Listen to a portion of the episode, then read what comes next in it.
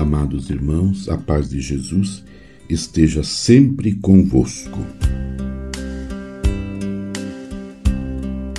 No ordenamento do período natalício, conforme foi recomposto, parece-nos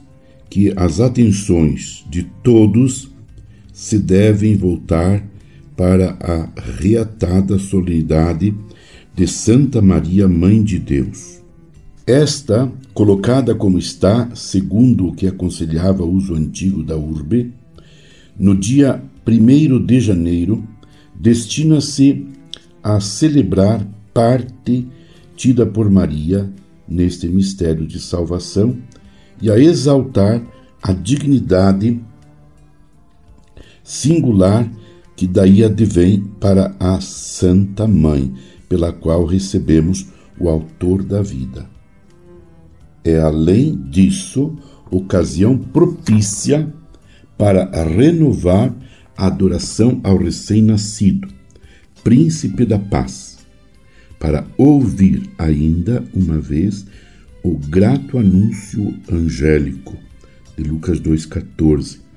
para implorar de Deus, tendo como medianeira a Rainha da Paz, o dom supremo da paz. Por isso, na feliz coincidência da oitava do Natal do Senhor, com a data auspiciosa de 1 de janeiro, instituímos o Dia Mundial da Paz, que vai recebendo crescentes adesões e já matura nos corações de muitos homens frutos de paz. As duas solenidades já recordadas a Imaculada Conceição e a Maternidade Divina, devem acrescentar-se ainda as antigas e venerandas celebrações de 25 de março e de 15 de agosto. Para a solenidade da encarnação do Verbo, no calendário romano, com motivada decisão, foi reatado o título antigo, Anunciação do Senhor.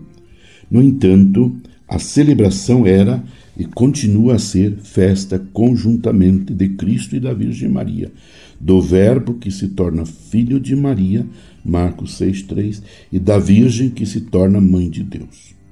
Relativamente a Cristo, Oriente e Ocidente, nas inauxeríveis riquezas das suas liturgias, celebram tal solenidade em memória do fiat salvífico do Verbo encarnado que ao entrar no mundo disse: Eis que eu vim, ó Deus, para fazer a tua vontade. Hebreus 10, 7, Salmo 39, 8 a 9, em comemoração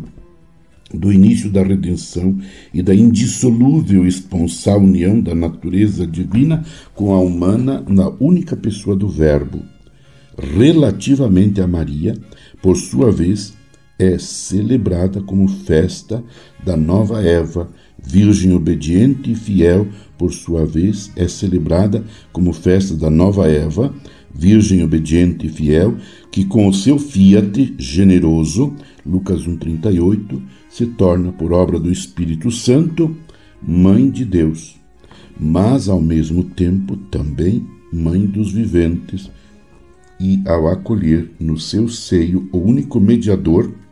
1 Timóteo 2,5, verdadeira arca da aliança e verdadeiro templo de Deus, ademais em memória de um momento culminante do diálogo de salvação entre Deus e o homem e em comemoração do livre consentimento da Santíssima Virgem e do seu concurso no plano da redenção.